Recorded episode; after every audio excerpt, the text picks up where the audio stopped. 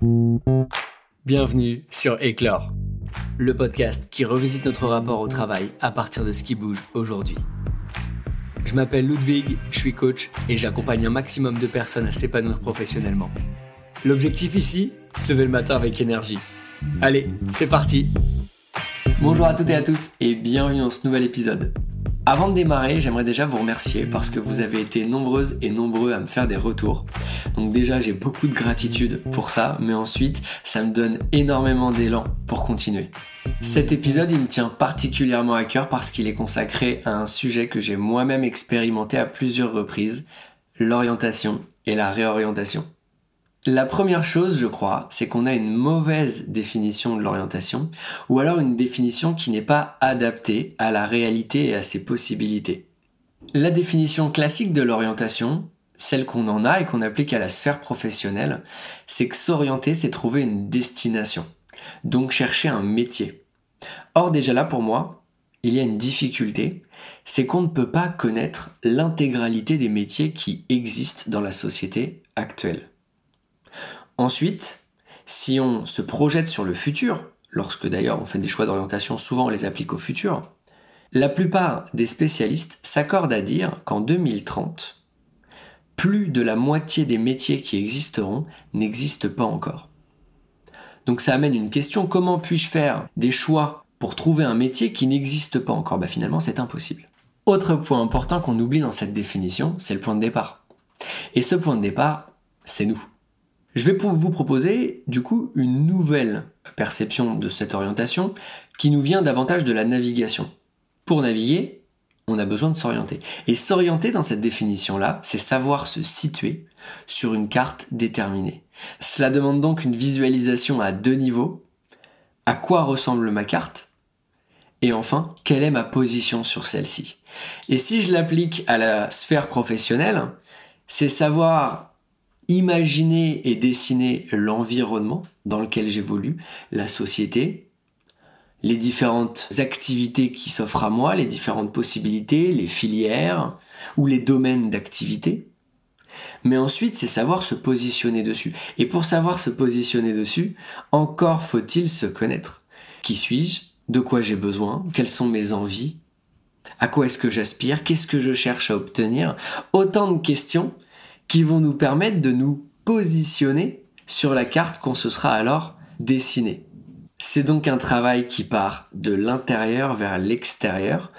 À l'inverse de ce qu'on applique aujourd'hui quand on pense à s'orienter, c'est forcément trouver un métier. Un peu à l'image d'une question qui a l'air innocente de prime abord. Quand on demande à un enfant de 4 ans, bah, qu'est-ce que tu veux faire quand tu seras grand? On le demande avec euh, beaucoup d'amour, évidemment, hein. mais en fait on se rend pas compte que ça reflète une image qui est celle de trouver un métier pour grandir. Or, et on l'a compris, ce n'est pas du tout adapté à notre réalité.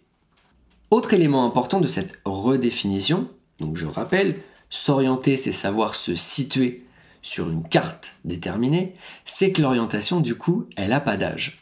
On a tendance à penser que s'orienter, c'est dans un jeune âge, c'est au début de notre carrière. Or, si on l'applique, encore une fois, à cette nouvelle définition, donc de savoir se situer sur un espace déterminé, eh ben en fait c'est beaucoup plus mobile, c'est beaucoup plus adaptable, beaucoup plus souple. Exactement ce qui se passe dans la navigation, notre orientation peut changer. C'est exactement le cas avec nos carrières aujourd'hui. Notre carte, elle évolue. Soyons honnêtes, on prend de l'âge, on rencontre ou on perd des gens.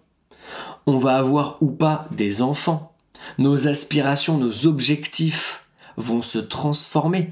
Et finalement, il est illusoire de penser qu'aussi bien sa carte que sa position sur celle-ci vont rester immobiles dans le temps.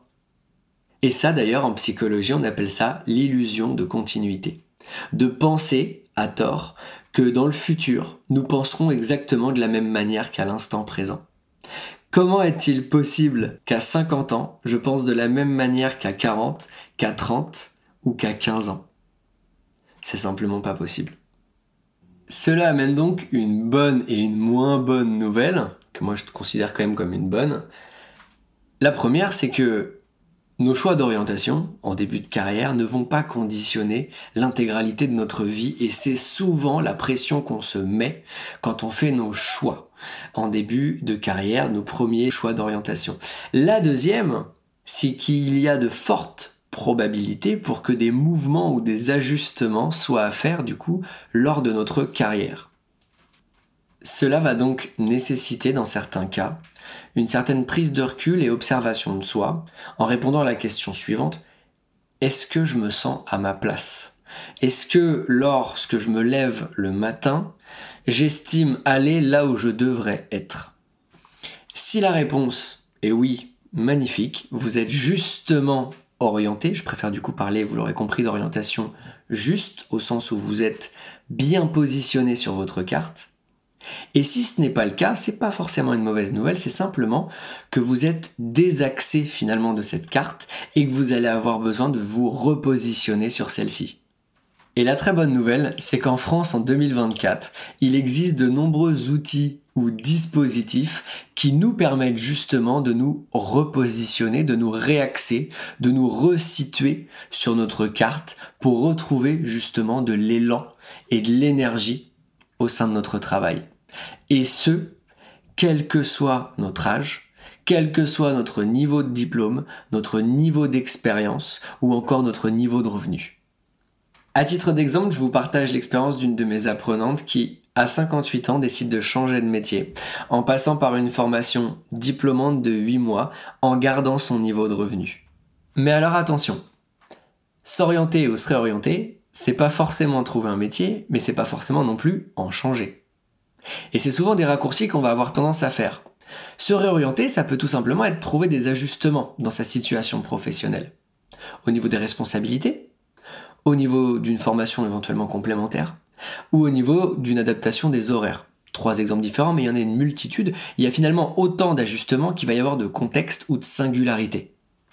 Et du coup, pour ce qui est de s'orienter, ça peut tout simplement être suivre des activités qui me plaisent approfondir un sujet, aller boire un café avec une connaissance, lire un livre, regarder un documentaire, tester un job.